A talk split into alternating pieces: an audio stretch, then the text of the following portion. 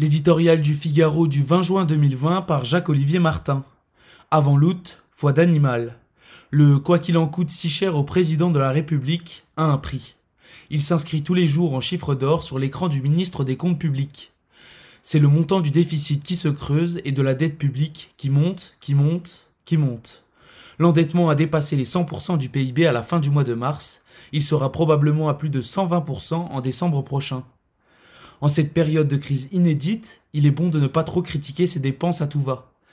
Lorsque la maison brûle, on ne compte pas les litres d'eau pour éteindre l'incendie, a lancé avec un certain sens de la formule Gérald Darmanin en début d'épidémie. Il n'est en revanche pas interdit, il est même recommandé de bien faire savoir qu'il n'y a pas d'argent magique. L'État est puissant et déterminé, mais il est sans le sou.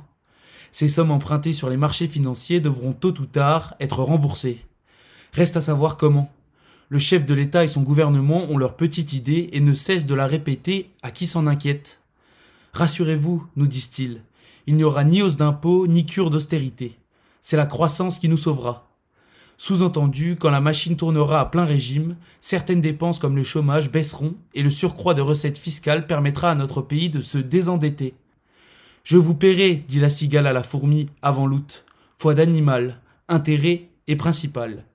Il est pourtant bon d'être prudent et de ne pas acheter ses promesses, sauf à crédit, peut-être. La France a en effet déjà connu des périodes de forte activité, mais n'a jamais su assainir sérieusement ses finances. Il n'y a pas de croissance magique non plus. En réalité, pour gagner la bataille de la dette, il faut certes savoir créer des richesses, mais il est aussi indispensable de réformer en profondeur le pays pour dépenser mieux et surtout moins. Ajoutons que le sérieux budgétaire est aussi un gage offert aux créanciers qui nous financent, et la meilleure politique pour ne pas se retrouver fort dépourvu quand la bise, pardon, la tempête, reviendra.